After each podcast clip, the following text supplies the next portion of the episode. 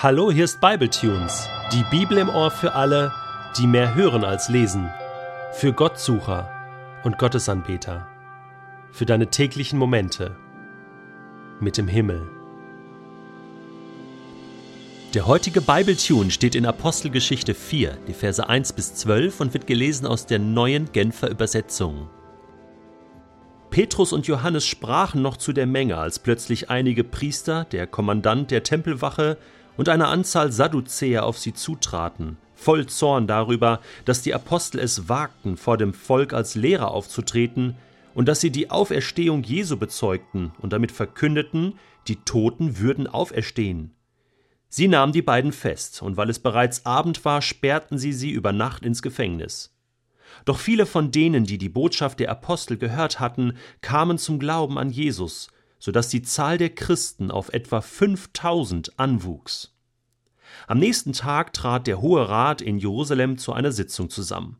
Neben den führenden Priestern, den Ratsältesten und den Gesetzeslehrern nahmen auch der Hohepriester Hannas sowie Kaiphas, Johannes und Alexander daran teil. Auch die übrigen Vertreter der hohepriesterlichen Familien waren vollzählig anwesend.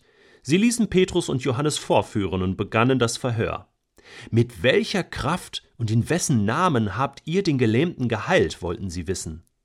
Vom Heiligen Geist erfüllt gab Petrus ihnen folgende Antwort Führer unseres Volkes, verehrte Ratsmitglieder, wenn wir uns heute dafür verantworten müssen, dass wir einem kranken Menschen Gutes getan haben, und wenn ihr uns fragt, auf welche Weise er denn gesund geworden ist, dann sollt ihr alle und das ganze israelitische Volk wissen, es geschah im Namen von Jesus Christus aus Nazareth, den ihr habt kreuzigen lassen und den Gott von den Toten auferweckt hat. Seine Kraft hat bewirkt, dass dieser Mann hier gesund vor euch steht. Jesus Christus ist der Stein, den ihr die Bauleute voller Verachtung beiseite geschoben habt und der zum Eckstein geworden ist. Bei niemand anderem ist Rettung zu finden. Unter dem ganzen Himmel ist uns Menschen kein anderer Name gegeben, durch den wir gerettet werden können. Ja, also das geht natürlich nicht. Du kannst doch nicht einfach Gutes tun. Du kannst doch nicht einfach zu so einem Gelebten hingehen und den einfach heilen. Und dann auch noch im Namen von Jesus. Das geht doch nicht. Da musst du doch erstmal die Behörden fragen. Da musst du doch erstmal einen schriftlichen Antrag stellen. Du kannst doch nicht einfach den Menschen was Gutes tun. Hey, was soll denn aus den ganzen Krankenhäusern werden? Die werden ja alle arbeitslos, wenn du plötzlich anfängst, Menschen gesund zu machen. Und die ganze Pharmaindustrie. Wo sollen denn die ganzen Medikamente hin? Die werden doch produziert, damit man sie einnimmt. Also das geht nicht dass du einfach im Namen von Jesus Gutes tust. Und so erregte sich auch damals der Widerstand. Was war das für ein Widerstand? Tempeldiener, das waren Sadduzäer, Priester, das war der Hohe Rat, das waren Hannas und Kaiphas. Alle waren sie da. Kennen wir die nicht irgendwoher? Ja, das sind genau die gleichen, die auch schon Jesus verfolgt haben. Das sind die gleichen, die Jesus gefangen genommen haben und ihn beschuldigt haben, ein Gotteslästerer zu sein, die ihn überführen wollten und die dafür gesorgt haben, dass die Römer ihn schlussendlich gekreuzigt haben. Lieber Barabbas frei als diesen Jesus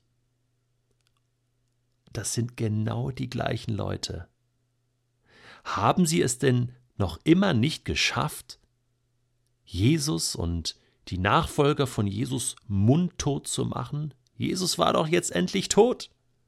Und er war weg, und sie haben die Lüge verbreitet, dass sein Leichnam gestohlen wurde aus dem Grab, haben die römischen Soldaten dafür bezahlt. Es war doch alles geklärt.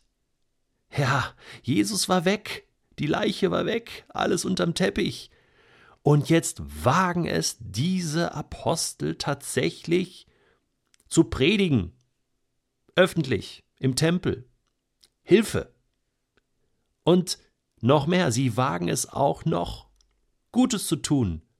Und sie wagen es tatsächlich, Menschen zu heilen. Aber Moment mal. Das ist ja genau das Problem. plötzlich kam Jesus durch die Hintertür wieder rein.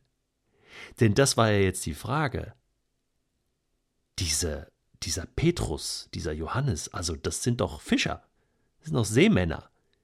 Die können doch von sich aus nicht so predigen und nicht solche Wunder und Zeichen tun. Hilfe! Das heißt, irgendeine Kraft muss in ihnen sein.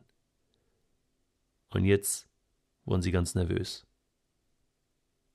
Und deswegen haben sie gefangen genommen und zur Rede gestellt und gefragt, hey, was ist das für eine Kraft? Und ich glaube, sie ahnten schon, was Petrus sagen würde.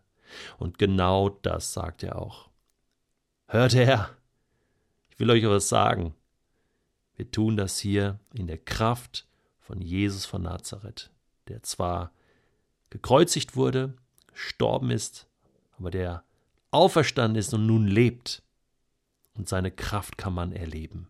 Und Rettung gibt es nur in seinem Namen. Wahnsinn. Hier prallen Welten aufeinander.